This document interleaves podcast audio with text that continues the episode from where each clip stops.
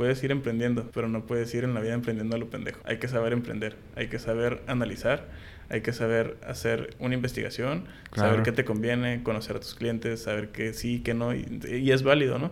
Porque puedes pasar toda tu vida emprendiendo, pero ¿cuántas de esas veces, o sea, hiciste algo importante? Acaban de escuchar a Jesús Romero, él es egresado de CESUR Universidad en Negocios Internacionales, es cofundador y CFO de la empresa Framework Science, fundada en el 2017 que se dedica a desarrollar soluciones de software con oficinas en la ciudad de Tijuana y San Diego. Y los dejo que él les cuente la historia de cómo llegó hasta aquí. Tenemos hoy como invitado a Jesús Romero. Jesús Romero, tú eres originario de... Es lo primero que les pregunto siempre. ¿eh? Eh, tú eres originario de aquí de... De aquí de Tijuana. De, Tijuana, hecho y criado aquí. Pues hecho. Con crianza del sinaloense, pero sí, soy, soy tijuanense, 100%. Y eres egresado de la carrera... De negocios internacionales. De negocios internacionales. La estudianza es un. Entonces, cuando saliste de ahí, ya estabas trabajando, empezaste trabajar. Fíjate, fue muy curioso porque en el inter de mi carrera, es, ¿sabes? Es una universidad de paga, es una universidad privada. Este, tuve ciertas complicaciones y te voy a dar un poquito de contexto, ¿no? Hubo tiempo en el que no, no podía ni siquiera tomar un transporte público para poder ir a la universidad. Entonces eh, tuve que empezar a buscar unas opciones para poder, ahora sí que poder tomar mis clases, ¿no? Entonces empecé a entrenar al equipo de fútbol de, de la universidad, me hicieron becario, este, en lo que tuve una reestructuración económica en mi familia y pudimos ahora sí que volver a, a, continuar en el camino del estudio. Tuviste que financiarte tú solo la Bueno, pues, parte. Prácticamente una parte. Una parte. Entonces teníamos unos negocios familiares en los cuales incluían equipos de cómputo, cerramos los negocios, tuve que vender los equipos de cómputo de la universidad, la universidad me financió gran parte de, la, de, de mi carrera pero pues ahora sí que, que sí, felizmente egresado de CESUN, este, eh, de la carrera de negocios internacionales y, y ese, esa fue mi, mi, pequeña historia de cómo, cómo pude lograr salir de la universidad sin quedarme en el intento. sin morir. Sí, no, digo, camino. fueron de, de 43 que iniciamos la universidad, únicamente nos, nos este, egresamos tres entonces tengo la fotografía, te la puedo compartir. ¡Wow! ¿Cómo estuvo el party? De hecho, no hubo fiesta porque éramos muy poquitos y dijimos, no, sabes que mejor no. Órale. Entonces, terminaste y dijiste así, felicidades a mí. Pues felicidades a todos, ¿no? Este, creo que todos los, logros son en, en, común. No, no me considero una persona que, que dice, ¿sabes qué? Tú lograste esto, ¿no? hay, hubo muchas personas en medio que, que, que, me llevaron y de la mano también y me orientaron a hacer cosas, entonces es, es el, el, logro pues siempre es, es, en equipo y es de, todos, de todos se contribuyeron. Y, y, sí, digo, desde la universidad tuve una experiencia laboral, siempre me gustó estar inmiscuido de voluntario en muchos lugares este, para poder aprender de la gente que sabía, ¿no? Este, al final del día tú sabes que el, el, aprendizaje de la única manera en la que lo vas a obtener, y hay dos tipos de aprendizaje, uno lo que te enseñan en la escuela y otro lo que te enseña la vida. Eso es, muy, muy diferente. Sí. Entonces... ¿Cuál duele más? Eh, duele más el de la vida, pero cuando vas a tu casa con un 5, quizá también te pueden... ok, dices, papá, tengo que, tienes que pagarme el, el examen extraordinario. y, y eso era lo que tú querías estudiar, tú dijiste, voy a estudiar esto y... Negocios internacionales, sí. Eh, bueno, me decidí cuando estaba en último, creo que en las preparatorias son semestres. Sí. Sí. En el último semestre de la preparatoria, toda mi vida quería ser médico. Pero también toda mi vida me, o mis sueños se enfocaban en que quería estar enfrente de un grupo de personas con una misión y visión en común y que nos pudiéramos llevar, ahora sí que, a inspirar a los demás. Quería hacer algo que inspirara a los demás, esa fue mi misión siempre. Entonces, inspirar y ayudar. Entonces por eso quería estudiar medicina y voy a ser médico para ayudar a los demás y voy a hacer cosas grandes. De repente, este, también, muy curioso que platicamos ahorita antes de entrar aquí al, al, programa, era el hecho de, del temor a las matemáticas, ¿no? Yo le tenía pavor a las matemáticas, decía, odio las matemáticas, no, cuando estoy mi carrera voy a estudiar algo que no tenga que ver nada con matemáticas. Y de repente este, me entró el temor de estudiar medicina. Fue como un cambio así de la noche a la mañana y dije, voy a estudiar negocios internacionales. Yo pensé que me lo iba a pasar en restaurantes, que iba a estar nada más en cafés, este, firmando cheques, firmando cheques y sin preocuparme de nada. Y toma la que me topo con pared y es la carrera, una de las carreras con más números que puede haber en esta. Mucha estadística. Es mucha estadística, mucha contabilidad, mucha administración, mucho pensamiento lógico, este, pero sobre todo el, el que te orienta a, a, bueno, te hace pensar en estrategias de negocio, que es prácticamente en lo que yo me dedico ahora, este, en Vector Empresa. Entonces, pero sí, es, es, ver muchos números todo el día y yo le tenía pavor a los números y ahora pues los números eh, creo que me tienen pavor a mí. Entonces, terminaste la escuela y entraste a trabajar a una compañía. Terminé la universidad, entré a, a trabajar a una compañía, no voy a decir nombres porque no, no fueron mis, mejores experiencias. Este, entré a trabajar este, a una compañía que, ¿sabes? Cuando recién eres egresado te quieren explotar y te quieren pagar muy poco. Entonces... Ah, se llaman prácticas profesionales. Sí. bueno, para mí ya no eran prácticas, pero, pero bueno, ¿no? Este, empecé a trabajar, eh, me, me, como, como todas las personas te piden la, la nube y las estrellas, el cielo de estrellas, perdón, para poder pagarte más, para poder tener un aumento de sueldo, para poder este, eh, ser alguien dentro de, de, un esquema organizacional, eh, dentro de una empresa. Es, me pidieron resultados que, que era para dentro de tres meses, los di en un mes. Este, siempre, fui una persona que, que, me gustaba ponerme retos muy agresivas. Entonces, este, duré un año en esa empresa, pedí un aumento de sueldo, hice muchas cosas y no me lo quisieron dar. Y de repente empecé a tener problemas. Y, fue tu escuela, ¿no? Eh, puede decir que fue, fue gran parte la escuela de la que ahora... Donde te templaste. Exacto, de la que me dedico. Entonces, este, pero sí, ese es el, el, el, tema de que todos los que salimos de la universidad y queremos este, comernos al mundo, siempre hay una pared que te dice, esta es la realidad y pon los pies en la tierra porque no es tan fácil como te la pintan. Entonces, a mí me tocó, no únicamente en esa empresa, me tocó en muchos otros lugares. Entonces, para hacerte un poco más franco, yo eh, era recién egresado de la universidad y entré a una empresa y me llamaron y me dijeron, oye, estás contratado. Y ya le digo, ok, ¿cuánto me vas a pagar? Este, 500 pesos a la quincena. ¿A la quincena? A la quincena. ¿Y, para, el taxi? Mm, pues de hecho no me alcanzaba ni para el taxi. fue lo que le dije, oye, ¿no hay un bono como para, para que me llegue eh, puntual? Este, ya me dicen, no, pues es que es lo que hay porque no tienes experiencia. Modo para sobrevivir. Modo, ajá, modo para sobrevivir. Está padre. Este, entonces fue cuando decidí tomar el reto. Tomé el reto este, y dije, va, venga, a ver qué sale.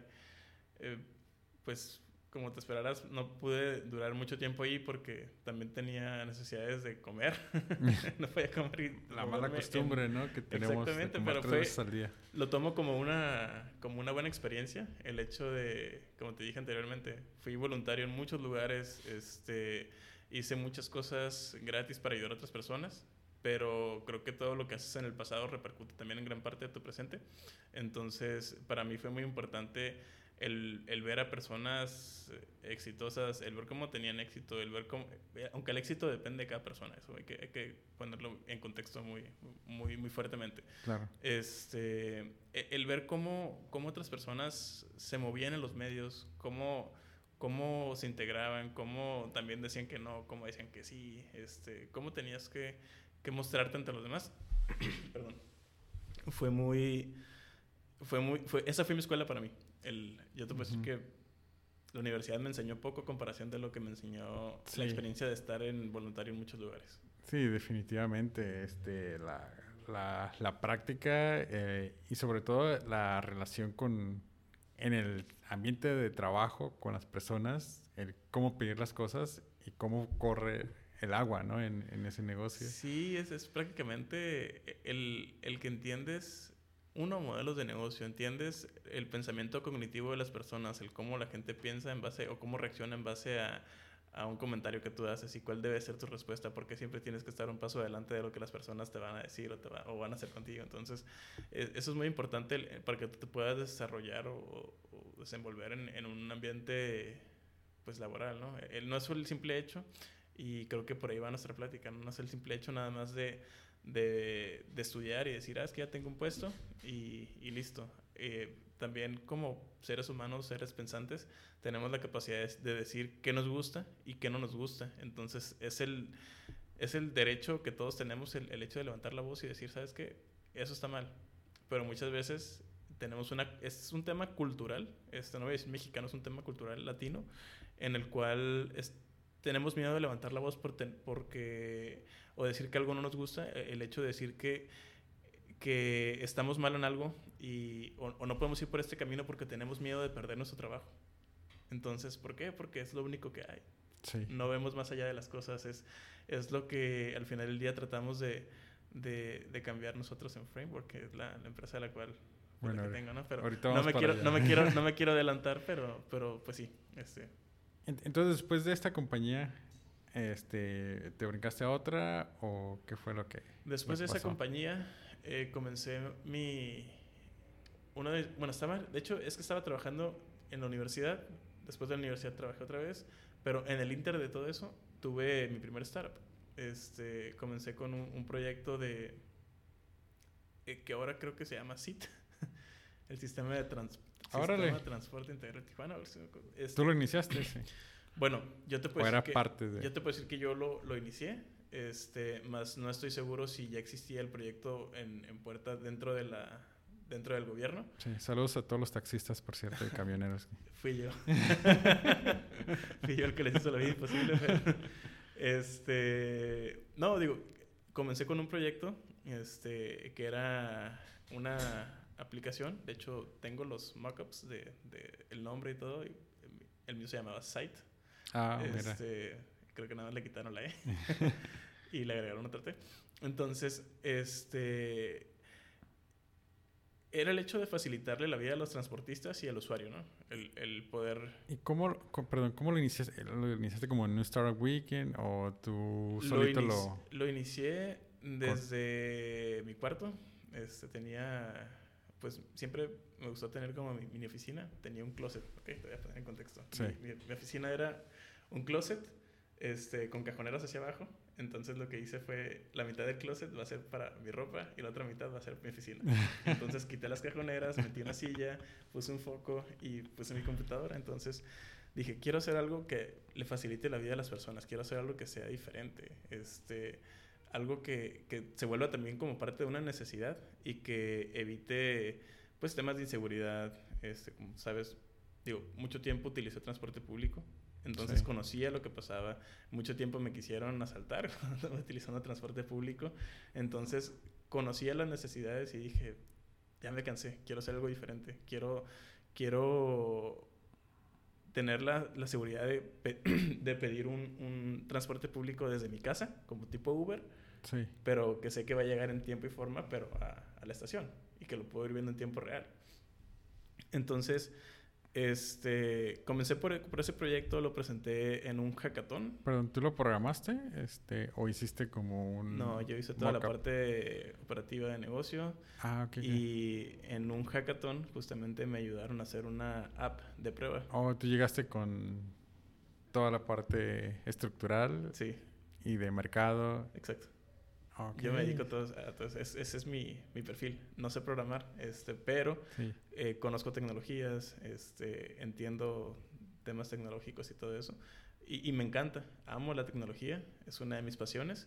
Sin embargo, yo creo que va a llegar el punto en el momento en el que mínimo C Sharp que sí, yo fíjate, en la preparatoria y en la universidad programé muy poquito con Turbo C o C++, no me, no me acuerdo pero es como casi casi más copias directorios, los pegas y ya presentas el, trabajo final, ¿no? Pero ahorita ya me preguntas si no sé nada, ¿no? Ni decir hola mundo. En la universidad hice mi primer hola mundo. La verdad no me acuerdo con qué tecnología lo hice, pero sí llegué a programar algo.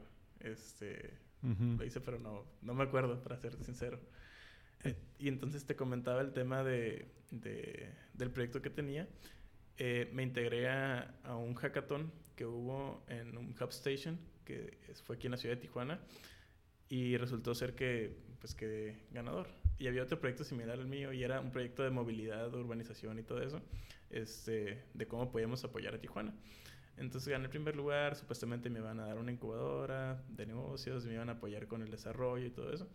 pero pues al final no se dio. Entonces lo presenté en Ensenada también, en un hackathon que hubo.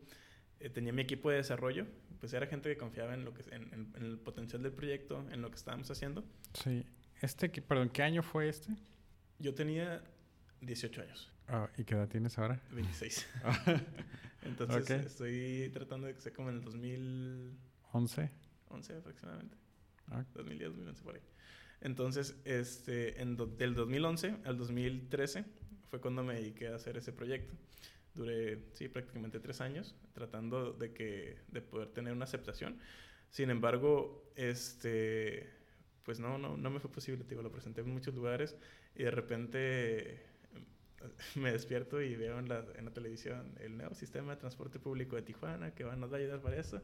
Y se llamaba así y fue como, oh. ¿cuándo pasó?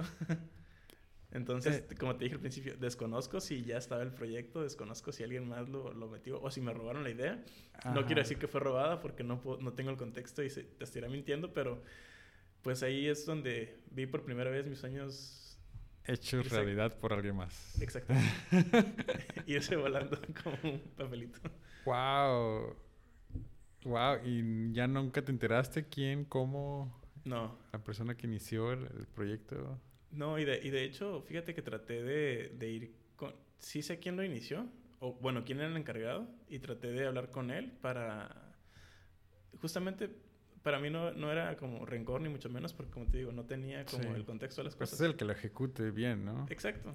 O el que tenga las conexiones necesarias para poder hacerlo. Yo no tenía las conexiones. Era un chavo de 18 años que estaba con un sueño muy grande, pero no tenía conexiones, no tenía recursos. ¿Cómo se llamaba tu...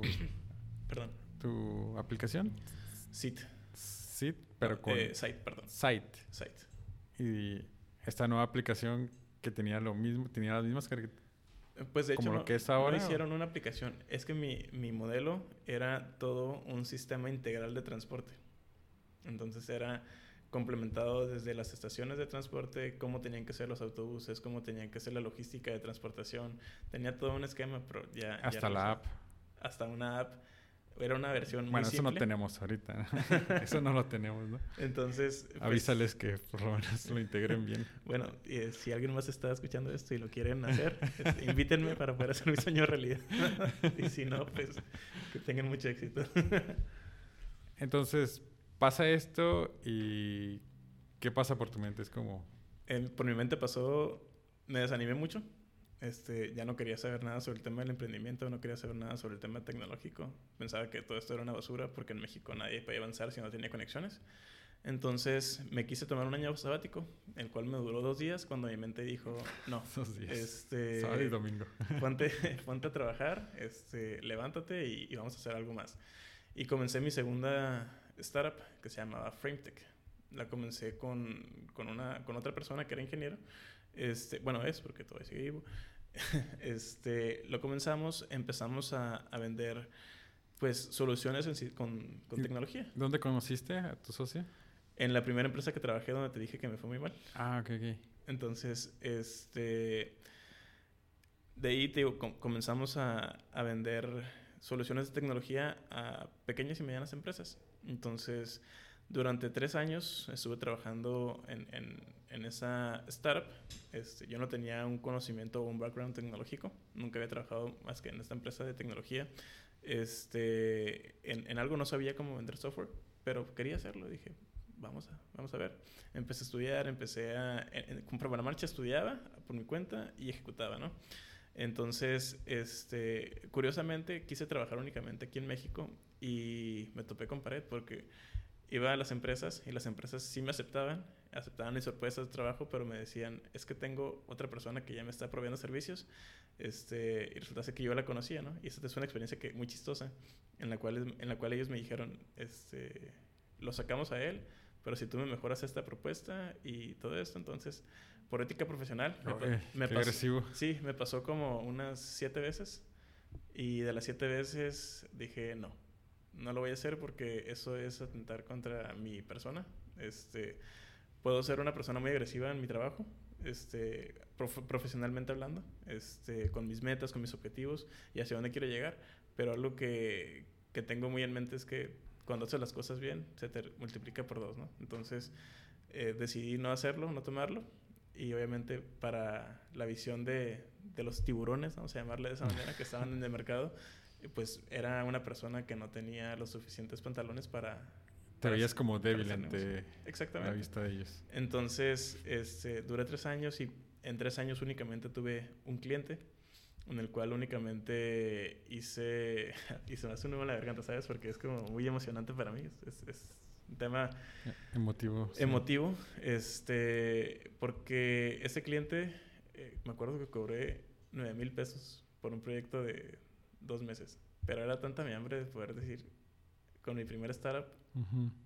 mínimo hice un cliente, ¿sí? Pero fue, fue mi primer cliente. Está genial, o sea, porque estás generando dinero casi de la nada, ¿no? Sí, digo, eh, tenía mis ahorros y yo me fondeaba para poder ir a... co- Recorrí todo Mexicali, recorrí todo Tecate, recorrí gran parte de Sinaloa, recorrí Tijuana de- por arriba y por abajo, Rosarito, y tratando de, de vender, ¿no? Entonces todos mis ahorros se me fueron en mis viáticos, este, no tenía dinero, este, estaba estresado y cuando recién... Y, y justamente este, fue una tienda deportiva, una, un- entonces... ¿En qué, perdón, en qué consistía el servicio que Eh, eh, bueno, ofrecíamos soluciones o modernización de tus procesos basadas en software, Ah, ok. en tecnología, Como CRMs, este, MRPs. y Exactamente. ERPs. ERP, sí. este tipo de cosas. Ok. Entonces, eh, digo, esta persona dijo, ¿sabes qué? Quiero hacer una, una tienda en línea, este, vender mis productos y, y listo. Dije, ¿sabes qué? Va. Hice el papeleo, y se cerró el contrato, fue de 8 mil mil pesos, no me acuerdo cuánto fue, 8 mil 500. Este, te digo, y subcontrataba a gente en Cuba, desarrolladores. Órale. Era más barato. Nos- digo, disculpen si alguien es de Cuba no sabía que había programadores en, Cuba. Sí. Perdónenme, la verdad soy muy De, ignorante. de hecho, este, de los mejores programadores que hay, yo creo que en el mundo son cubanos porque les es, es tanto la necesidad de salir adelante que lo único que te queda es ser brillante mentalmente y que seas exportado hacia... Sí, es ah, otro porque, país. porque he escuchado de, de médicos, o sea, hay montones de médicos que salen y personas con doctorado y de Cuba verdad es que porque no hay tienen gente muy, muy recursos. inteli- hay gente muy, muy inteligente que, que lo único que hace es, pues en lugar de perder el tiempo, se prefieren estudiar para poder tener una mejor oportunidad de vida. ¿Sí? Que eso no lo hacemos acá. Acá preferimos, pues, echar la hueva y... Ir al este, cine y... y eh, Mm. recibir dinero y que nos llegue NINI y luego que llegue el presidente y nos dé dinero por no hacer nada. Bueno, ese es otro... Otro tema. Otro- Entonces, pero no me quería quedar callado, no lo quería decir. Este, entonces, el punto llega en el cual am, te comentaba que cobramos eso y, y de repente, pues sí, el proyecto pasó de ser de, de dos meses a, a- a más porque el cliente dijo, no me quedó bien esto, eso es. Entonces, de 8 mil pesos, yo terminé poniendo creo que 26. O sea, perdí, 26 mil pesos. perdí tres veces lo que... Si mis matemáticas no me fallan, creo que no tuviste ganancia. ¿verdad? No, claro, tuve una pérdida increíblemente grande, pero no me quedo con el tema del dinero. Este, me, me quedo con el tema de la satisfacción de que al final del día mi cliente quedó contento. Este, y sobre todo... Y es- te valida, ¿no? También eso. eh, Aunque sea una sola persona, de alguna manera dices, ah, ok, hay alguien que pagó por esto, ¿no? Exacto. Y, pero ¿sabes qué, qué fue lo curioso? Que a mí me gustó mucho lo que aprendí. Porque aprendí también que a los clientes tienes que verlos como clientes. Y que al final del día los problemas que ellos tienen fuera de, de tus servicios, tú no los vas a poder resolver. O sea, y tampoco su vida. Entonces, eso es lo que muchas empresas hacen. Muchas empresas se meten más allá de donde no les corresponde. Entonces, eso hice yo y por eso perdí 26 mil pesos. Entonces, este, pero sí, no me quedo con el dinero que perdí, sino con la experiencia que gané. Eso es muy importante. Entonces, de ahí, este, bueno, si tienes alguna otra pregunta. No, no, este, me, que- me, me quedé, me quedé pensando en, en lo que decía, o sea, diste como ser, servicio de más a este solo cliente, o sea, hicieron un contrato, ¿no? Supongo, y había, eh, te voy a trabajar solamente esto y esta área, pero él te decía así como que, ah, pero, ah, mira, si le ponemos esto, y si le agregamos esto, y, ah, mira, tengo estos otros problemas, ¿crees que se puedan integrar? Pero fuera del contrato, ¿no? Ajá. Y fuera del presupuesto totalmente. Pero yo me puse la camisa de él y, y sabía que pues lo necesitaban. Y dije, bueno, vamos a ayudar, ¿por qué no? O sea, sí tenías como empatía de su dolor, Ajá. pero no viste, o sea, te quitaste tus zapatos y te pusiste a los de él y también no viste como que ocupabas...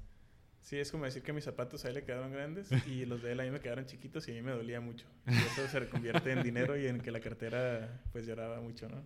Supongo que quedó feliz, ¿no? Más que feliz, contento. Sí, yo creo que feliz. O satisfecho. Satisfecho, vamos a llamarla de esa manera. Entonces, eh, de ahí, curiosamente, pasaron creo que seis meses y no tenía clientes, pero aún así decidí abrir una oficina. Este, dije, bueno, va, vamos a buscar una, una bonita zona. Oye, ¿te- ¿ya tenías dinero ahorrado de tu último trabajo? ¿O No, dónde- No, no, nomás te simplemente, aventabas simplemente eh, creo que en mi cartera tenía, si acaso, eh, unos 20 dólares y fue dinero que me dio mi papá por decir como que, oye, aliviánate con algo, ¿no? Entonces, soñé un día, dije, ¿sabes qué? Yo creo que si nadie se atreve a hacer las cosas, este, o las personas que hicieron cosas grandes algún día se atrevieron a hacer algo con nada. Entonces, eh, tomé la decisión de, de abrir una oficina pequeña. Yo creo que es justamente la mitad de esta mesa, la mitad de este es un ¿Un cuarto. metro y- medio? De aquí, ¿a ¿dónde estás tú? Ah, ok. Y acá. ah, todavía hay de esas, sí las conozco. Sí. me acuerdo que me cobraban 160 dólares por ese espacio, porque Wow. estábamos en Zona Río. Y dije, bueno, no tengo clientes. este, Creo no, que ya, que cuáles oficinas dices. no voy a decir nombres, pero ya sé cuáles. no tengo, no tengo dinero. Ni nada que dar. este, Ni nada que dar. Entonces fue cuando dije, va, pero si me propongo esto, tengo que levantar las cosas realmente y ponerme a trabajar y hacer. no tenías nada que perder Ex- tampoco. ¿no? Exactamente. Entonces, eh, esta persona que me rentaba se dedicaba al tema inmobiliario. Entonces, me dijo, te voy a rentar ese espacio, este, me vas a ayudar con la renta, pero tienes que hacer algo. Me acuerdo muy bien sus palabras. Y yo, pues sí, voy a hacer algo, pero... Pero primero déjame validar qué es lo que quiero hacer porque ya estoy como... como O sea, rentaste y dijiste, voy a hacer algo, no sé, ya tengo el espacio, tengo que sacar el dinero del, del mes. Sí, entonces eh, eh, empecé a, a, a tocar puertas de nuevo y resultó ser que eh, estuve, yo creo que a unas semanas de poder concretar un, un trabajo con, con el gobierno en el tema de verificación vehicular. Este, y fíjate, fue, fue el simple hecho de tener una oficina, de no tener clientes y empezar a buscar fue lo que me, lo que me empujó a, a poder cerrar. Pero en ese inter, por X o Y, no lo cerré. Y fue como, "Ah, otra vez, otra me cae. Y ya no, sé, ya no veía la puerta. Entonces, la primera mensualidad, pues obviamente, mi papá me, me ayudó a, a poder pagar esa, esa renta. Este, y dije, voy a continuar otro mes. Vamos a darle. y lo dije, pero ya no me lo tiene que pagar mi papá porque tengo que hacer, tengo que salir adelante yo. Entonces, este, dije, va, eh, vamos a, a buscar de nuevo. Y en eso de repente hubo unos días en los cuales me sentía mal, este, no estaba muy bien eh, eh, emocionalmente. Y resultó ser que, que mi pareja pues estaba en el hospital, ¿no? Entonces, que sí creo que era mi pareja o mi mamá, no me acuerdo. Entonces, estaba en el hospital y estaba en el auto y estaba reflexionando y dije, ¿sabes qué?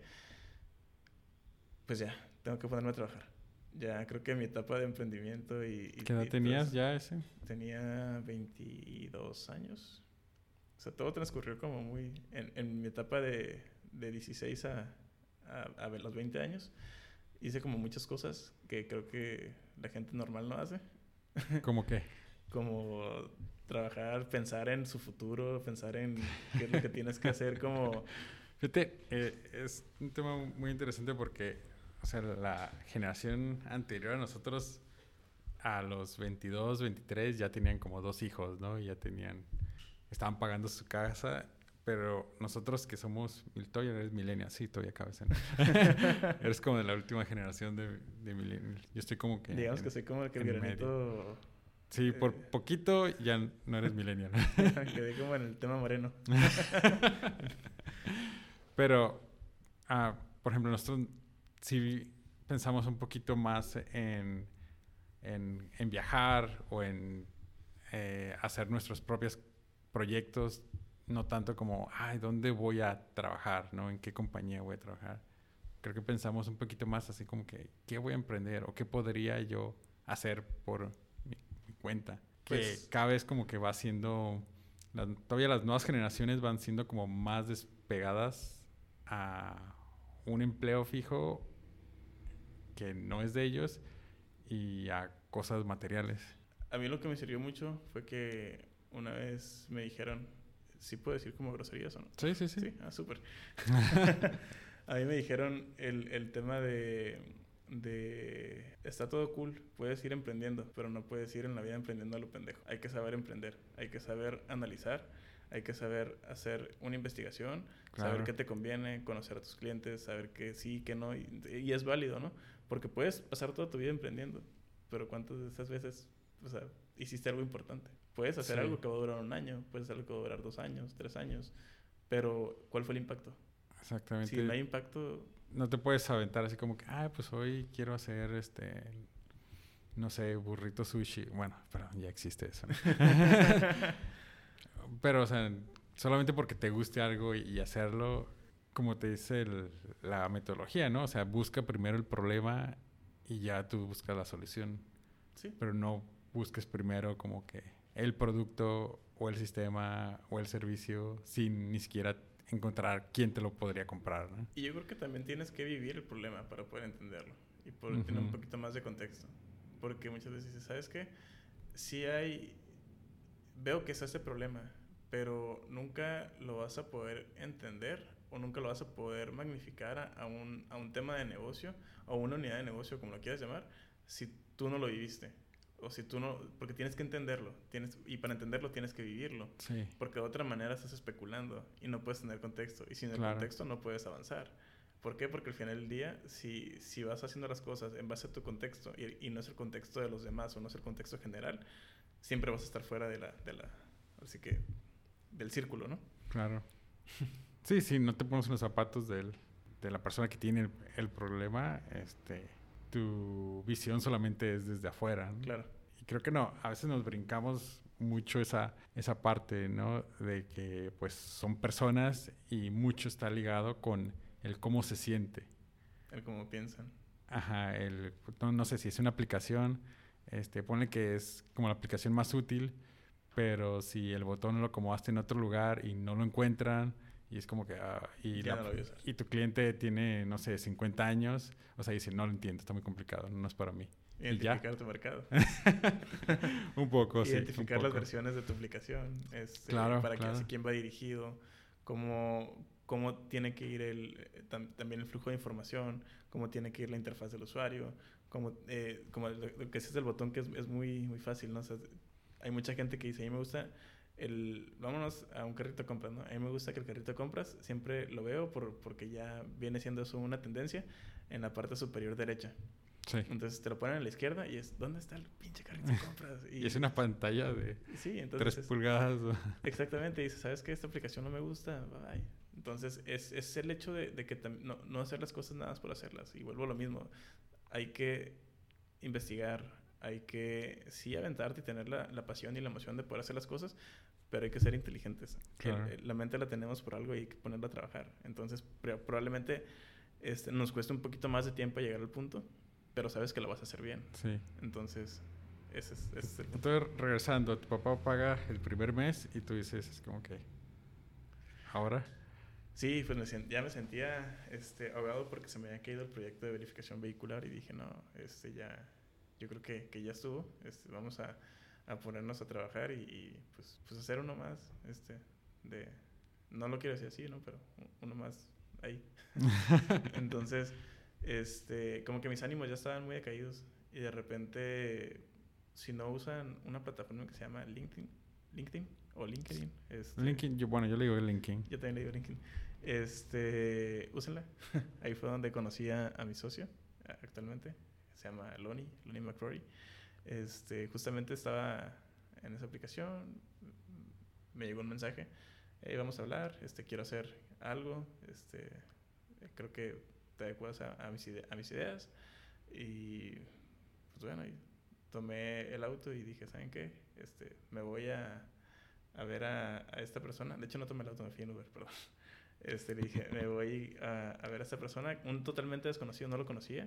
¿Y, Este, y cómo, o sea, tú posteaste algo y alguien comentó? No, o- simplemente él hizo un- un- una investigación. Este, y yo era la última persona con la que él pensaba hablar porque dice, apareció FrameTech y era únicamente una persona trabaja ahí y era yo.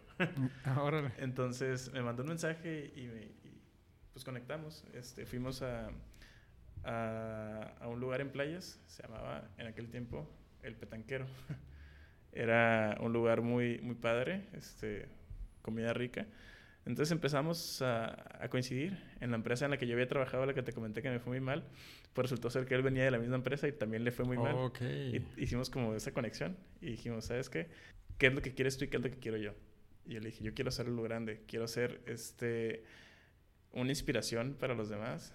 A mí me encanta la tecnología, este, pero también soy muy humanista y también soy muy realista. Entonces sé identificar cuando cuando hay que hacer buena onda, somos buena onda, cuando, cuando, hacemos las cosas bien, tenemos que hacer las cosas bien. Entonces, y él tenía la misma visión. Entonces fue como, como el, el, el hecho de, de, poder entendernos mutuamente y, y, decir, tú quieres lo mismo y yo quiero lo mismo. Yo tengo la experiencia y tú tienes las ganas. Entonces, mi socio es americano. Este, uh -huh. Entonces empezamos a, a conversar, empezamos a idear en una noche con mucha cerveza el cómo queríamos formar nuestra empresa, sí. el cómo queríamos hacer las cosas. Él me dijo, yo tengo conexiones este, y necesito pues alguien que conozca cómo funciona el negocio en México. Y yo, por X o Y razones de que fui voluntario muchas veces, aprendí muchas cosas, otras cosas no las sé, otras cosas no las sabía tampoco. Eh, y empecé a involucrarme en temas de cómo operar, cómo crear una empresa, cómo cómo hacer las cosas desde cero. Entonces empezamos como con esa parte, este, al día siguiente dijimos, vamos a, a ver una oficina. Fuimos al Beat Center, no nos gustó, estaba muy feo. Este, fuimos a otros lugares, no nos gustaron tampoco. este, ¿sí puedo decir nombres o no? Eh, sí, da, dale. Sí. Este, fuimos a otros lugares y, y no, la verdad es que encontramos un espacio pequeño en un edificio, este, se llama, fue por la calle Clemente Rascón Zona Río era un edificio viejo, este, de una notaría, ¿sabes? Eh, los los uh, pasillos ¿Sigue ahí el edificio? ¿Mande? ¿Sigue ahí el edificio? Sigue ahí el edificio. Entonces, resultó ser que, que pues nos gustó el espacio, vimos potencial y dijimos, va, lo vamos a rentar. ¿Pero qué crees? No teníamos clientes. Íbamos a rentar una, íbamos mm. a pagar una renta de 450 dólares sin clientes. Pero ya, ya habías estado ahí, ¿no? y ya y dije, bueno, va, me lo voy a rentar. ¿Qué, qué, qué pasa? Entonces, decidimos, este eh, aventarnos con, con, esta onda de, de, rentar la oficina y dijimos, pues tenemos un mes para conseguir clientes. Tenemos un mes para... Ya habíamos ideado para eso, él y yo, nuestro modelo de negocios, ya hemos este, fundamentado qué es lo que queríamos hacer, cómo lo queríamos hacer, qué hacía la competencia y qué no queríamos hacer en base a, lo, a la experiencia que teníamos. ¿Y de qué era, cómo era el modelo? El, el, modelo es este servicios de tecnología para Estados Unidos. Empezamos a, a validarlo muy bien y y te digo, él tiene mucha experiencia en corporativos, en, trabajó para Yahoo, Broadcom, trabajó para empresas muy, Samsung muy grandes. Entonces, sí. conoce cómo funciona el negocio. Yo no tenía esa experiencia. Yo, no, yo lo, en lo que tenía experiencia era...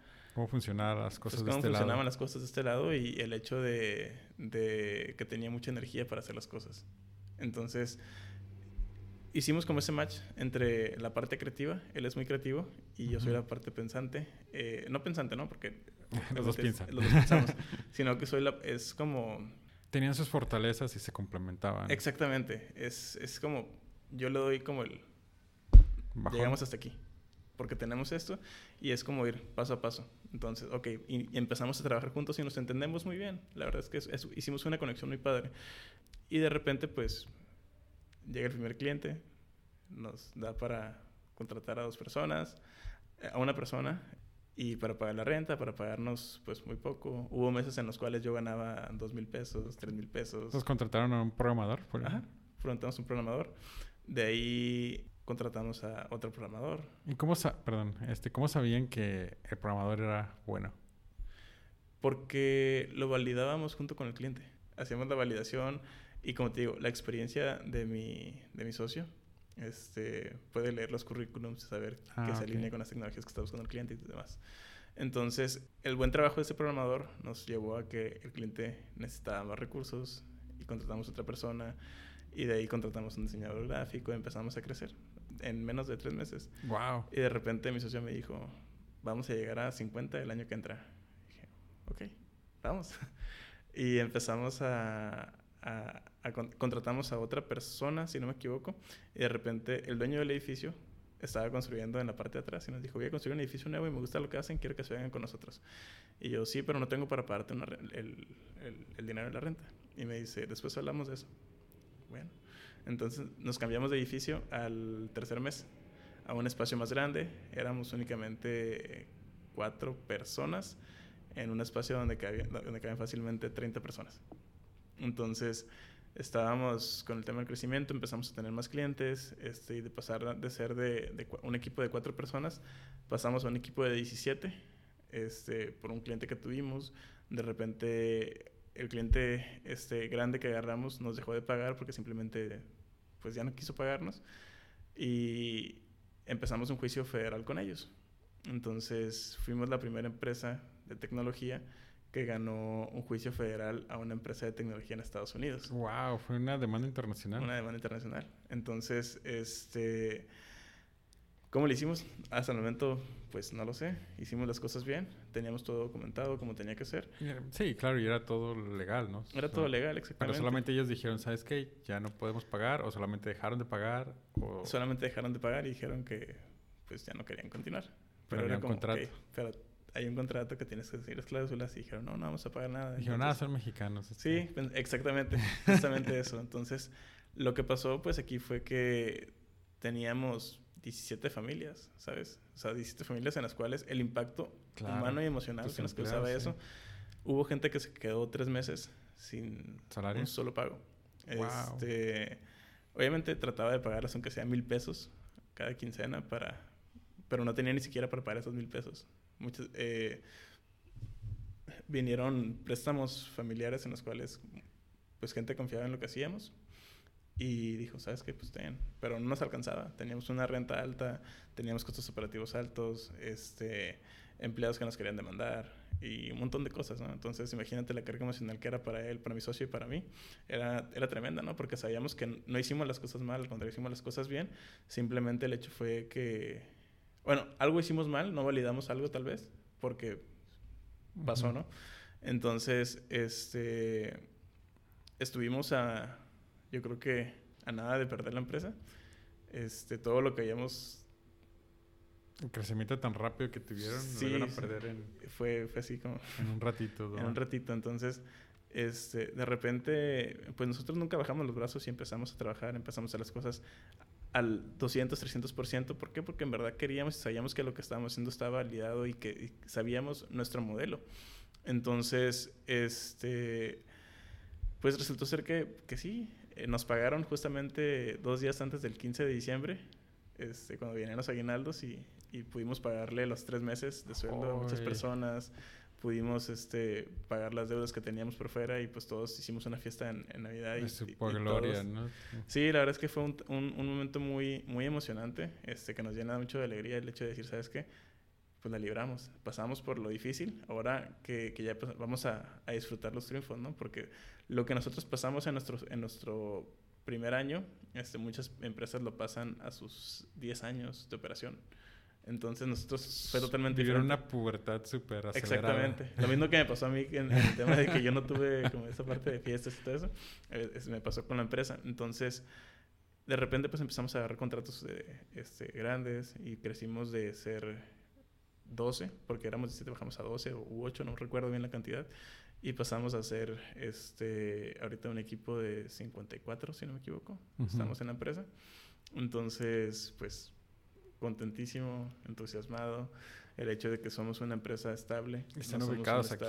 Estamos ubicados en Zona Río. Estamos en la mejor calle de todo Tijuana. Diego Rivera. Entonces, este, pues sí es el hecho de que tenemos una, una, una misión como empresa, ¿no? Y es el hecho de, de explorar lo desconocido, de que el ingeniero mexicano sea visto de una manera diferente y no únicamente como el ingeniero que se va a sentar, va a echar la cabeza y va a programar, sino que queremos que se magnifiquen como ingenieros, no queremos desarrolladores. El desarrollador únicamente hace lo que le pides, el ingeniero pregunta, levanta la mano, dice, este, entonces se vuelve una pieza indispensable dentro de, del esquema.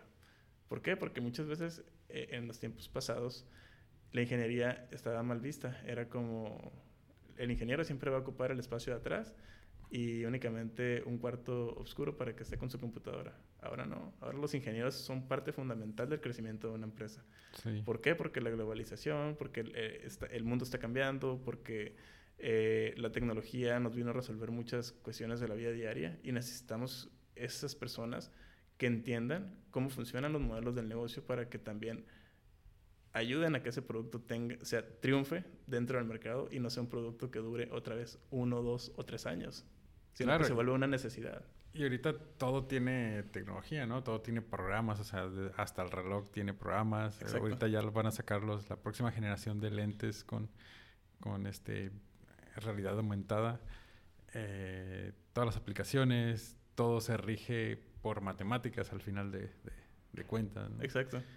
Automatización, o sea, las maquiladoras ahorita están metiéndole dinero a la parte de automatización e inspección óptica. Y todo eso, aunque lo haga un electrónico, aunque lo haga un mecatrónico, ocupa un programador detrás de, de todo eso. Sí, y, y, por qué no pensar, o sea, que, que, podemos hacer las cosas, por qué limitarnos a, es que nunca vamos a llegar a o, lo que platicábamos antes del programa, ¿no? El hecho de que mucho, muchos mucha gente no se inclina por, por, las ingenierías porque ah, le tengo miedo a las matemáticas, ah, es que es muy difícil, ah, es que eh, pretexto, pretexto, pretexto, pretexto, pero nadie toma...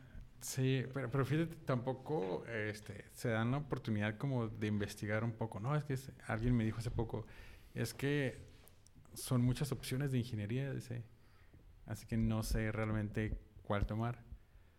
Dice, hay nanotecnología, hay industrial, hay de computación de sistemas y hay de programación, o sea, porque hay dos de esas. Y luego este, hay de química, ingeniero químico, químico industrial, bioquímico, QFB. Y Entonces, creo que es, es, más que nada el desconocimiento, eh, pero bueno, lo que yo siempre les digo es, o sea, prueba de todo. O sea, no necesariamente tienes que cursar todo un semestre, ¿no? O sea, puedes tomar un curso en línea, puedes entrar a un taller de artes, puedes entrar a, un taller de, de, computación, de diseño o de HTML, cómo hacer tu página en una hora, este, electrónica, todo, o sea, prácticamente todo está en YouTube. Sí. este, y digo, si tienes datos como para usar el Facebook, o sea, puedes entrar a YouTube y verlo y usarlo en tu computadora. Pero ¿sabes qué es, qué es lo padre? bueno, también una de las cosas es que a la gente le da mucha flojera hacer una investigación de lo que quieren para su vida y su futuro. Entonces, este...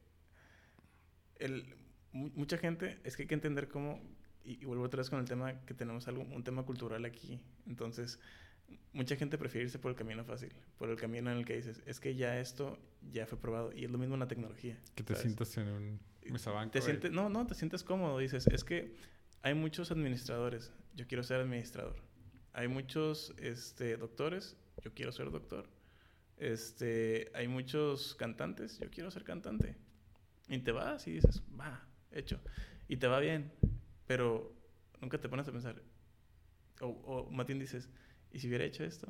O cuando ves a alguien triunfando en algo diferente dices, ah, yo tuve la oportunidad, lo hubiera hecho. ¿Por qué no lo hiciste? ¿Sabes? Y también es el hecho de... hay una, una, imagen muy padre y te digo, el, el, el, la temática o, o, lo que hacemos nosotros en la empresa para, para inspirar a los demás, ¿no? O sea, queremos este, dar esa nueva inspiración y el, el, hay un eslogan que tenemos que se llama We Explore the Unknown. O sea, nosotros exploramos lo desconocido. Claro. ¿Por qué? Porque es donde la gente normalmente no va y es donde están las cosas, es donde, donde está la innovación, donde está este, lo nuevo, donde es, es imagínate, el, programa espacial de la NASA, hace muchos años, cuando dijeron que el hombre iba a ir a la luna, ¿cuánta gente dijo, están locos? Están locos, no lo van a lograr, este, ¿cómo puede un ser humano pisar la luna? Este, era algo inimaginable. Ahora, ¿cuántas veces hemos ido a la luna? O sea, ¿cuántas, cuántas cosas no hemos mandado al espacio? Este, ¿Qué tecnología no tenemos gracias a que un grupo de personas este, con un hambre, con... Y ahorita los chinos ya hasta plantaron este arbolitos ahí. Bueno, terminaron una, una plantita, ¿no? Exacto, pero ¿cuántas, cuántas personas o imagínate ese grupo de personas en aquellos tiempos, este, con, con, una, con un fin en común, una misión. Tenían una visión de lo que iba a ser el futuro, ¿sí? No sabían que iba a poder, que se iba a hacer como, ¿sí? Pero fue un grupo de personas que tomó la decisión de decir, ¿sabes qué? Vamos a ir a la luna. Y no importa lo que digan los demás, vamos a ir a la luna y lo vamos a hacer bien. Y de esto, vamos, a, de esto vamos a traer algo más grande. Entonces fue un grupo de mentes locas en el cual dijeron, e, empezaron a diseñar, empezaron a desarrollar. Em, e, y, y, cuando ves que la gente va, va tomando algo en serio, primero no les haces caso. Dices, ah, sí, los locos que están allá en la esquina. Pero de repente ves que van en serio y te llaman la atención y vas y dices, ¿puedo ayudar? Entonces, gracias a que ese grupo de personas se, se unió este, y fueron a la luna y probamos que la humanidad está hecha para cosas grandes y que los límites nos los ponemos nosotros mismos. Ahora tenemos las tecnologías que tenemos, tenemos los avances tecnológicos que tenemos, pero que, que otra vez, y vuelvo al, punto ese de las carreras, o sea, para hacer algo diferente tienes que pensar diferente, ¿sí? No tienes que irte a, a, lo que te marca la sociedad, sí. ¿sí? Entonces, si hay un camino diferente, que sí, tiene, está oscuro, no tiene luz, rocoso, este, puede tener cosas que no, inimaginables, pero tú las viviste. Claro. O las vas a vivir, o las estás viviendo, y tú las vas a ver y las vas a poder transmitir. Y ahí es donde una persona pasa de ser esto a hacer esto. Claro. Entonces, es, es, como decir el hecho de que es, estamos ahorita tú y yo aquí, pero decimos, es que, ¿qué hay a nuestro alrededor? Y podemos decir, paredes, sí, este, y ¿qué ves hacia enfrente? La pared. ¿Y quieres ver más? Sí, acompáñame al techo y vamos a ver todo Tijuana. ¿Sí? Vamos a ver más allá. ¿Quieres ver más allá de lo que hay en Tijuana? Súbete un avión o, haz otra cosa, ¿sí entiendes? O sea, piensa, piensa en algo más diferente y que si hay algo que te está estropeando lo que estás viendo ahorita aquí así, simplemente súbete un escalón, sube otro escalón, sube otro escalón y va a haber retos, pero los retos en equipos eh, eh, se, se, pueden, se pueden cumplir las, las metas. Entonces es inspirar en base a quien nos inspiraron, ¿sabes? A nosotros nos inspiró el, el, el, tema de la NASA, las personas, las mentes brillantes que se unieron para poder tener eso, y nosotros queremos ser esa inspiración para los ingenieros mexicanos.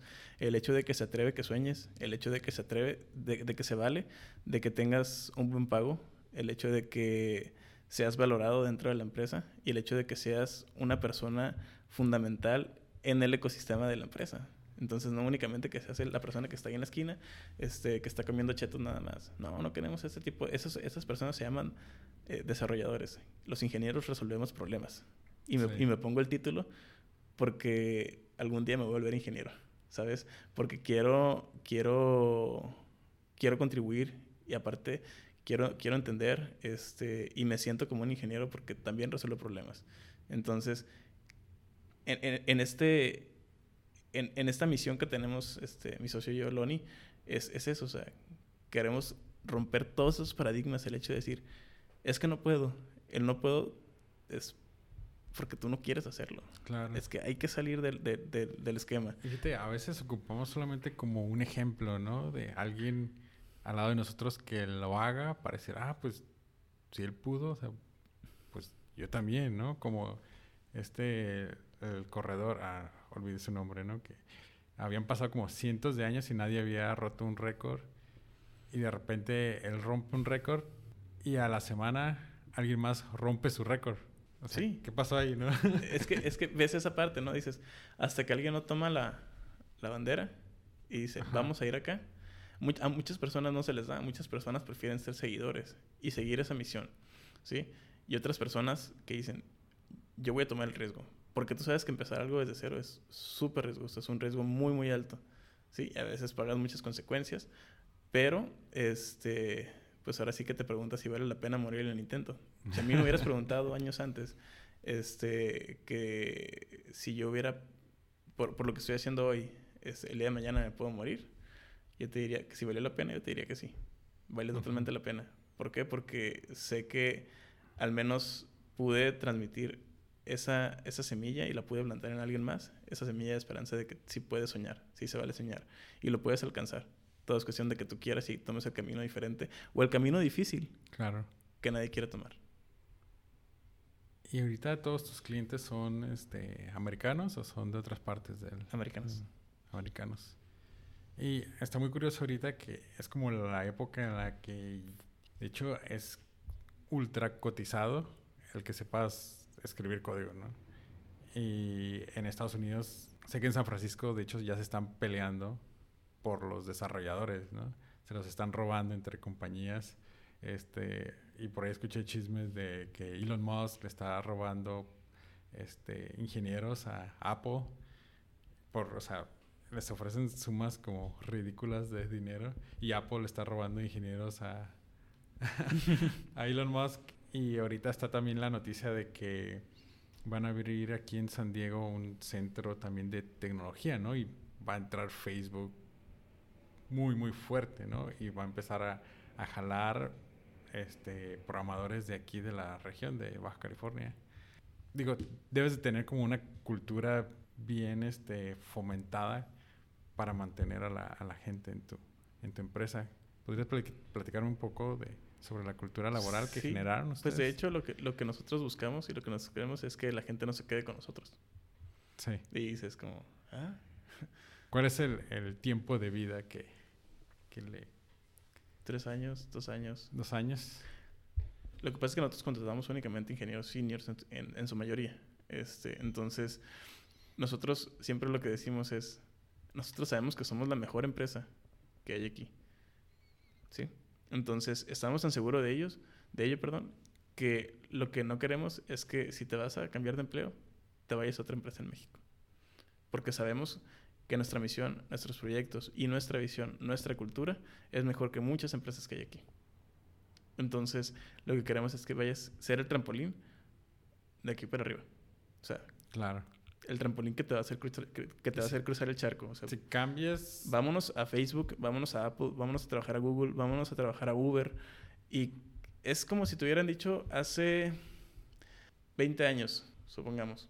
Te hubieran dicho, va a haber un ingeniero de origen náhuatl, que su segundo idioma es el español, y va a estar liderando un equipo de desarrollo en Apple Computer. ¿Lo hubieras creído o no? No. Pues ese ingeniero salió de Framework Science y está en Apple liderando un equipo de desarrollo. Wow. Entonces... ¿Cómo, es que no me he enterado de eso? pues que en las noticias ahí está. Entonces, este... Eso es lo que queremos. Y queremos que cada ingeniero que salga de Framework y que, y que emigre a Estados Unidos o que emigre a cualquier otra parte del mundo en, en el cual esté haciendo cosas importantes y que esté liderando, sí. sea una inspiración para los que estamos acá. ¿Sí? Que, que su trabajo sea el jalar más ingenieros a tener una nueva oportunidad y una oportunidad más alta. Pero que el ingeniero que se vaya a Estados Unidos y que se vaya a trabajar a las empresas grandes pongan alto el nombre de Framework y de los desarrolladores mexicanos. Eso es lo importante el poner en alto el nombre de, nosotros como mexicanos y también la bandera, ¿no? El hecho de decir, no únicamente somos buenos para la construcción, somos buenos para pensar y somos buenos para resolver problemas. ¿Has pensado como que eventualmente esos mismos ingenieros, o sea, regresen? Sí, de hecho, es un, un dato curioso. Digo, no necesariamente como a tu compañía, ¿no? Pero regresen a México y comiencen. Lo curioso es que eh, muchos me, me, han dicho, este, si me voy a Estados Unidos, es... Para agarrar dinero. Agarrar dinero, sí. Este, experiencia. Agarrar experiencia, hacer algo importante. Pero quiero regresar. A ver si me lo han dicho. Quisiera regresar y quiero regresar a Framework. Porque es la oh. única empresa que está haciendo las cosas bien. Entonces, quiero ir para allá y quiero traer todo lo que aprendí para implementarlo acá. Y los que están aquí y que se quieren ir también dicen, esta es la última empresa que piso en México. De aquí salgo, pero y todo funciona en base a que, ahorita me preguntabas el tema de la cultura. El, el tema que es una, es, es, una cultura altruista, es una cultura enfocada en la confianza, en, en, el que los empleados o los ingenieros, o como le quieras llamar, colaboradores X o Y, este, puedan tener visión de lo que está pasando en la empresa, que no únicamente los dueños nos llenemos los bolsillos de dinero, sino que del del reparto del, del, pastel, pues te toca una buena rebanada también a ti. Entonces, del que puedas tener la comunicación abierta, transparente, de que si tienes algo, este, nosotros como directivos de la empresa, también lo podemos sentir.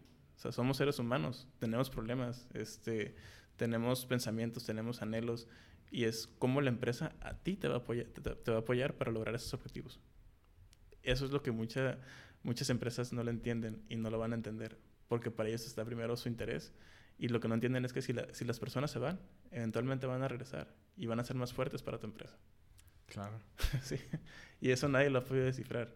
El hecho de que si tú apoyas a esas personas, las personas en un 90, 80-90%, las personas lo van a saber agradecer y van a decir, va, yo contigo en Framework y yo contigo en otra empresa, pero me llevo la camisa bien puesta.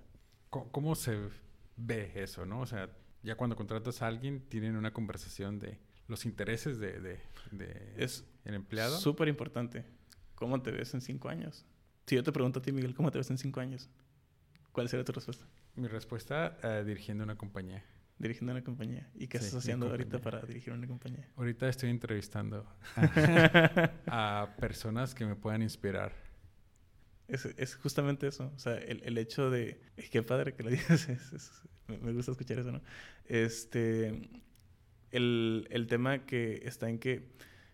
Que que como empresa también tienes que escuchar a los empleados, tienes que escuchar a, tu gente, tienes que escuchar qué es lo que ellos quieren. O sea, somos otra vez seres humanos, no somos robots. Sí. O sea, las empresas que cambian a, a, los humanos por los robots, eventualmente van a fallar. Porque hay algo que los robots jamás van a poder tener. Se llama corazón. Sí, digo, podrán ganarte en, en el Go, en el ajedrez.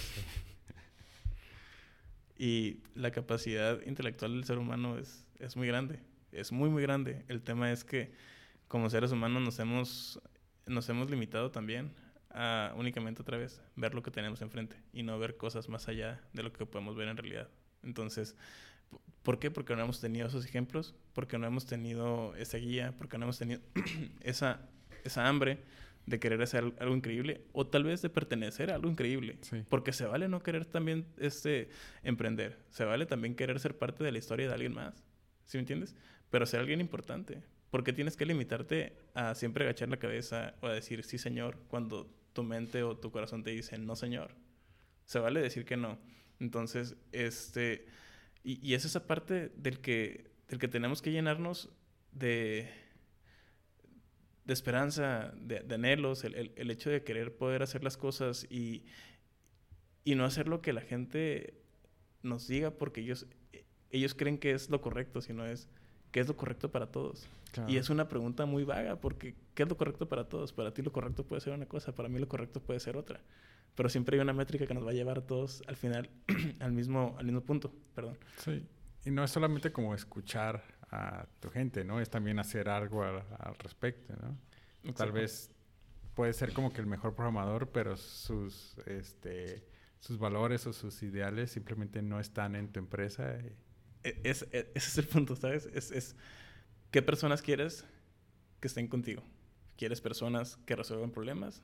¿O quieres personas que te digan, sí, señor? Y que el día de mañana ya no existas o quieres personas que te critiquen de pies a cabeza lo que estás haciendo bien y lo que estás haciendo mal. Y lo que estás haciendo mal, cómo lo vas a convertir en, una, en, un, en algo potencial a solución y qué vas a implementar en, en, ese proceso para, para, irlo solucionando y en qué pasos, en qué fases, en corto, mediano, largo plazo y cómo vas a ir midiendo ese crecimiento o ese progreso de las personas también dentro de. Sí. Entonces, yo no quiero personas que me digan que sí. Queremos personas que nos digan que no, estamos mal y lo vamos a solucionar de esta manera. Claro, que dicen que si tú eres el, en una mesa, si tú eres el más inteligente, estás como que en la mesa equivocada, ¿no? Sí. Porque tienes que rodearte de personas que sean mejores que tú. Y si vas a contratar a alguien es para que te diga cómo hacer las, las cosas, ¿no? Es para poder encontrar a personas con tus mismos ideales y con la misma visión o que comparten esa visión para que juntos logren un objetivo. Porque tampoco el, el, el, hecho de que tengas a alguien que te diga cómo hacer las cosas y tú no hacer nada, pues es como... Sí. O sea, hay, que encontrar también... Es como la media naranja en las relaciones, ¿no? Claro. Siempre tienes... Pero nada más que las empresas tienen muchas medias naranjas. Digo, tú manejas como la empresa, tú eres como que el experto en esa área y los demás tienen que ser expertos en, en las suyas, ¿no? No necesariamente tú vas a poner a escribir código. Sí, digo, el, el, el, el tema de, de, nivel experto también entra en muchas partes que es el, tema emocional. Como puede haber un, un, ingeniero, este, y vamos a hablar de ingeniero, ¿no? Porque es el tema. Este, muy bueno, súper bueno, este, hace las cosas como nadie, pero no se, no se comunica bien con los demás. Es muy introvertido o simplemente no le gusta hablar y nada más quiere estar codificando. No te sirve. ¿Por qué? porque al final del día, ¿de qué te sirve tener una persona sentada otra vez? Este, que sea muy buena. en equipo. Pero, exactamente. A veces los logros en trabajo en equipo tardan un poquito más, pero son más efectivos y más duraderos. ¿Y cómo ves ahorita a tu empresa? ¿Cuáles son las metas? Las metas, hay mucha gente, y esa es una meta eh, de mi socio y que yo la comparto. Hay mucha gente que voló a, pues ahora sí que a Monterrey, Guadalajara, este, Ciudad de México, en busca de nuevas oportunidades, porque nadie puede creer que estando en frontera no haya empresas que hagan las cosas bien. No haya empresas que no valoren a los ingenieros. Y la gente necesita ser valorada también. Entonces, queremos repatriar esas personas que volaron a esas ciudades a que se vengan a Tijuana, este, a Ensenada. Estamos abriendo oficinas en Ensenada próximamente. Facebook, creo que abrió oficinas en Ensenada y Facebook, ahí te vamos. ¡Wow! este, tenos miedo porque vamos con todo. Entonces, estamos, estamos eh, así que llenándonos de un equipo de gente muy bien preparada y lo que queremos es justamente eso, o sea, crecer el año que entra el doble de lo que somos ahorita, este, implementar más procesos de los que tenemos ahorita, ser más maduros.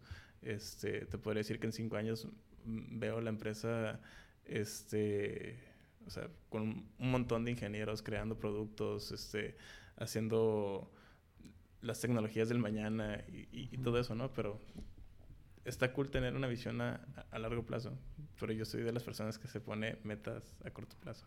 Y fuera de Framework, ¿cómo ves Tijuana en la parte de tecnología? Tijuana no ha sido el Silicon Valley de México porque no ha querido porque tenemos todo para hacerlo. Es Guadalajara, ¿no? Eh, se puede decir que Guadalajara es el unicornio de Silicon Valley, pero no, en realidad es e, e, el hecho de, Tijuana es que mucha gente que, que, hizo el Silicon Valley en Guadalajara salió de Tijuana, eh, porque no había oportunidades en Tijuana.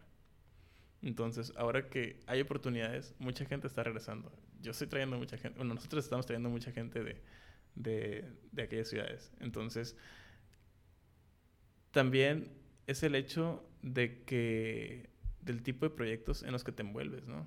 El, tipo de proyectos en los cuales tú como empresa les puedes proveer a, tus ingenieros. ¿Sabes qué? Este, este proyecto está, está, suave y vamos a trabajar en él. Y se corre la voz y empiezas a, trabajar.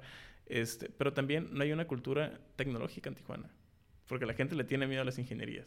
Sí. le tiene miedo a las ingenierías. Las escuelas no se lo ven como un cero a la izquierda muchas veces. Es como la carrera de ingeniería y está hasta el fondo. Pero todas las otras carreras, aquí enfrente, siempre hay programas, este, no hay... La, lo que tiene Tijuana también es el hecho de que las cámaras mismas de, de que, que, existen, por ejemplo, de emprendimiento y ese tipo de cosas, las dirige gente que no tiene ni un pedazo de conocimiento sobre el tema tecnológico y que únicamente... Sí, no conocía a nadie que sea ingeniero que maneje uno. Exactamente, entonces es como, como decir, los jóvenes tenemos que estar ahí, los jóvenes tenemos que levantar la mano, pero los jóvenes tenemos que prepararnos, no por el simple hecho de ser jóvenes donde hacemos las cosas, ¿sabes? Tenemos que mover las cosas, tenemos que involucrarnos y crear las comunidades y buscar que las comunidades sean apoyadas, pero las comunidades se sostienen día con día, día con día, día con día. Y yo pienso que por eso Tijuana no ha sido el Silicon Valley que estábamos esperando todos, porque no hemos puesto nuestra parte para que así sea. Sí, bueno, tenemos todo, ¿no? o sea, tenemos la, no los todos, no San Diego, pero tenemos la proximidad con Estados Unidos. Eh, San Francisco nos queda ocho horas manejando. este, o sea, no ocupas un dineral para ir para allá, ¿no? Exacto. Este, aquí ahorita, pues hay algunos eh, incubadoras que están iniciando. Eh, tenemos el Bit Center y hay más compañías que están proveyendo servicios a, americanos e incluso desarrolladores que están proveyendo servicios a, compañías locales, las universidades eh, ya están sacando más carreras orientadas a, a la programación, pero es como que va lento, ¿no? O sea, eso debió haber pasado como que hace... Pero ¿por qué va lento? Porque hay gente que no lo, no, lo, sabe dirigir, no sabe cómo dar el enfoque. Es como, sí, vamos a sacar este... Eh, una carrera de... de o, un programa de escuela de robótica. Ah, sí, pero... Este, ¿cuál es el fundamento? ¿Cuál es el contexto de hacerlo? Es que necesitamos más gente que haga robots. Ajá. ¿Y de dónde viene el programa? Este. No, pues lo vamos a hacer nosotros de cero. Y vamos a empezar a contratar ingenieros este, que nos hagan los programas eh, recién egresados de la universidad. Se está inventando el. ¿Mande? Algo que ya está. Exactamente. Ya existe. ¿no? ¿Por, qué, ¿Por qué no simplemente. O sea, vámonos con el vecino? Suena. Suena como. Como gacho. Pero es la realidad. Los vecinos. Estados Unidos tiene programas, las universidades de allá están buscando compartir programas para que Tijuana, o sea, el interés que tiene Estados Unidos o San Diego en Tijuana es enorme. ¿Sí me entiendes? No solamente es la comida ni los tacos. No solamente son la comida ni los tacos, ni la cheve tampoco. Aunque sí nos gusta y nos gusta a todos también, los mexicanos lo amamos. Pero, pero el tema es que hay mucha, ¿cómo te puedo decir? Hay una nube negra en el cual este, los americanos ven a Tijuana como drogas y peligro. No lo ven como algo tecnológico. Y es porque nosotros mismos no nos hemos encargado de transmitir eso. Sí. Entonces, desde ese, ese, es como mi punto, ¿sabes? El que si vamos a hacer algo, si vamos a crear programas, hay que fundamentarlos con la gente que ya lo hizo. Y empezar aprender de las personas que ya tuvieron ese éxito. Y es lo que me decías hace rato, ¿no? O sea, hay que escuchar a la gente. Hay que escuchar, hay que ver, hay que tratar de replicar ciertas cosas. Y el hecho de que repliques es, no, no es, no es malo. El, el hecho es que siempre estés replicando y que nunca aprendas para hacer algo nuevo. Porque mucha gente también dice, ah, es que este, somos expertos en innovación, este, y bueno, ¿qué, qué, qué haces? ¿Cuál es tu innovación? Eh, somos el próximo Facebook, entonces no estás innovando, estás haciendo sobre lo ya creado. No, pero es que estamos haciendo algo diferente. ¿Qué es lo diferente? uh, pues es que no somos Facebook. Entonces, ¿quién eres? Uh, somos uh, BookLife. Sí, y que tiene BookLife. Es que es una red social. Entonces, ¿dónde estás innovando? No estás innovando, estás haciendo sobre lo creado. es un chismógrafo. exactamente. Eh, eh, la innovación es hacer algo que, que, que nunca se ha hecho. ¿Sí me entiendes? Y dar el siguiente paso a la innovación en la humanidad. Y eso mucha gente se confunde. ¿Por qué? Porque en México, y, perdón que lo diga de esta manera, pero es algo que siempre he dicho, este, y, lo, y voy a ser muy franco. No, es, no es quien tira la mierda al piso sino quien la recoge y se la come. ¿Sí me entiendes? El punto es que estamos acostumbrados a que la, gente a que la gente nos hable bonito o que nos hable fuerte y que nos haga sentir mal y decir, ah, es que él sabe porque me habló feo o me habló bonito, este, a él lo voy a seguir. ¿Sí me entiendes? Pero las personas que en verdad queremos hacer algo, somos directos y te vamos a decir si la estás regando, y dónde la estás regando. No voy a venir contigo a decirte, es que tú, y, y, pararme frente a ti y decir, es que tú eres un idiota porque no has hecho lo que yo he hecho. No, ayúdame a hacer las cosas. No me, no me digas que soy un idiota. Al contrario, ¿sabes? Entonces, ese es el punto en el que, en el que la cultura que tenemos nos está orientando a eso. A creer que mucha gente hace marketing digital y hace campañas de marketing digital. Y eso a mí me lo, me, lo, me lo, dijeron y yo me quedé con eso también. ¿Sí me entiendes? hacen mucho marketing digital, pero ¿qué es? Y, vamos a hacer campañas millonarias de marketing digital. ¿Cuántos millones has hecho? ¿Cuántos, cómo, cómo, vas a venir a decirme que yo haga millones si tú nunca has hecho un millón? ¿Sí me entiendes? Entonces, la gente que ya lo hizo no está despilfarrando las cosas y decir, ah, es que yo te voy a enseñar cómo hacer un millón, te voy a enseñar cómo llegar a tu primer... No, enséñame paso a paso cómo hacer las cosas. Y después me enseñas a hacer el millón. Enséñame cómo puedo validar, cómo no me puedo caer, cómo puedo hacer este tipo de cosas, paso a paso. ¿Sí me entiendes? Entonces, pero eh, otra vez, el tema cultural aquí es, quiero hacer dinero, cueste lo que cueste, porque quiero ser rico. Entonces, ¿qué es, lo, que, qué, es lo que, qué es lo que piensan en, en otros lados? Prefiero ser rico mentalmente y lo mental me va a dar Claro. Y algo complementario. Disfrutar el proceso, ¿no? Exacto. Ah, hace rato hablaba con ese chico de, ah, Paradox, uh, platicábamos sobre los, los pedales, y es lo que lo que platicaba es que él disfruta mucho hacerlos. Sea, disfruta diseñar los circuitos, disfruta este, escuchar el sonido, este, todo el proceso. Y ya el resultado, pues obviamente se logra la, la venta, pero el proceso es lo que lo ha mantenido todos estos años vivo y ahorita ya es una compañía que vende de internacional, ¿no? Y qué padre, y qué padre que es alguien que se animó a hacer, o sea, que se animó a hacer algo, ¿sí entiendes? Este, que, que lo validó, que tiene esa pasión, que sabe lo que, lo que le gusta, lo que le llama, este, y que antes, otra vez, si a él le preguntas, ¿qué disfrutas más? ¿Lo que estás haciendo o el dinero que te está llegando? Obviamente el dinero todo nos gusta. Sí, sí, sí. Pero la pasión, la pasión, la pasión, la pasión es lo número uno. Es lo que te mantiene vivo. Es lo que te mantiene vivo. Si no tienes pasión, la gente no te va a seguir. ¿Sí entiendes? Si tú, como cabeza de, de, de una empresa, tienes esa pasión firme, tienes esa visión, tienes esa misión, la misión se cumple todos los días y la pasión se transmite todos los días. ¿Sí entiendes? Esa energía, la gente va a estar contigo. Pero si tú lo que estás buscando es retribuirte de manera económica, de manera económica a espaldas de las personas y no te importan las personas un carajo. Porque para, para ti, o sea, no te importa la humanidad, o sea, lo que pueden sentir, lo que pueden causar tus acciones, la gente se va. Por eso mucha gente, muchos ingenieros se fueron de Tijuana. Claro. porque... Los explotaban. Porque los explotaban, exactamente. Eres este... No somos em, maquiladoras. Empleado de confianza y pues son horas gratis, esa es la, traducción, ¿no? Es que no, no, no somos, no somos, este, los humanos no fuimos hechos para, para ser maquilados. Porque no somos máquinas. Exactamente. Fuimos hechos para ser respetados y fuimos hechos para ser valorados. Siento que podría hablar horas contigo. Yo también. Pero vamos a, a, una sección de preguntas rápidas. Bueno, la pregunta es rápida, la respuesta no necesariamente tiene que ser tanto. Este, lo primero que se te venga a la cabeza es comida favorita. Tacos. Tacos, ok. Es la que va ganando ahorita. Eh, ¿Bebida favorita? Puede ser una, pueden ser dos. Ah, primera y segunda. Primera, vino. Ok. ¿Y segundas? Cerveza ah, ok, ok. Igual. ¿El mejor libro? El mejor libro. Eh, ¿Me creerías que nunca he leído un libro completo?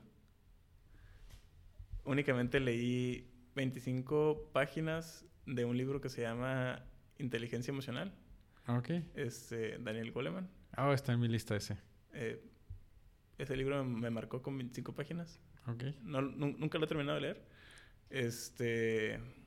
Y, ese es mi libro favorito porque ese es el libro que, que creo que mm, me orientó a, a, hacer muchas cosas. Más que nada, el, el cómo debo estar yo para poder ser con los demás. ¿El mejor día? El mejor día. es que para mí todos los días que pasan en mi empresa son el mejor día. Ok. Trato. Hoy. hoy es el mejor día. el momento. El, el momento, exactamente. Y eh, es voy a rematar esa, esa pregunta, con, esa respuesta con, con, un dicho, ¿no? Y es un dicho que, que tenemos Loni y, yo, lo adoptamos. Siempre hay que tratar de ser mejor que lo que hicimos el día de ayer. Mejora continua. Mejora continua. Lo llamamos mejora continua en, en ingeniería industrial. Kaizen. Este, si pudieras regresar al momento en el que terminaste la preparatoria, ¿qué harías diferente? ¿Tomarías la misma carrera? ¿Te relacionarías con las mismas personas sabiendo lo que sabes ahora? Me quedo con lo mismo. Estudio lo mismo. Perfecto. Si pudieras enviarle un mensaje de WhatsApp a todo el mundo, ¿qué diría? Anímense a explorar lo desconocido. Ah, genial. Entonces, este Jesús, eh, es un placer tenerte aquí y la verdad eres una inspiración para todos los que estamos entrando a la industria queremos conocerla y la verdad has levantado el nombre de, de Tijuana y muchas gracias, espero poder entrevistarte de nuevo. Y gracias de nuevo. Pues muchas gracias, para mí es un honor estar aquí y qué padre que te estás animando a hacer este, este podcast que estoy seguro que va a tener mucho éxito y que obviamente lo vamos a apoyar todos los que creemos en ti. Este, es un gusto conocerte y espero que, que mucha gente pues vea esto, ¿no? Mi intención siempre ha sido poder inspirar, poder poner a nuestra alma mexicana en, en, en, lo más alto, porque es lo que queremos todos, ¿no? Este, y que todos logremos los objetivos este, en conjunto y que en lugar de meternos el pie, ayudemos con las dos manos. Perfecto. Hagamos eso entonces. Un gusto. Chao.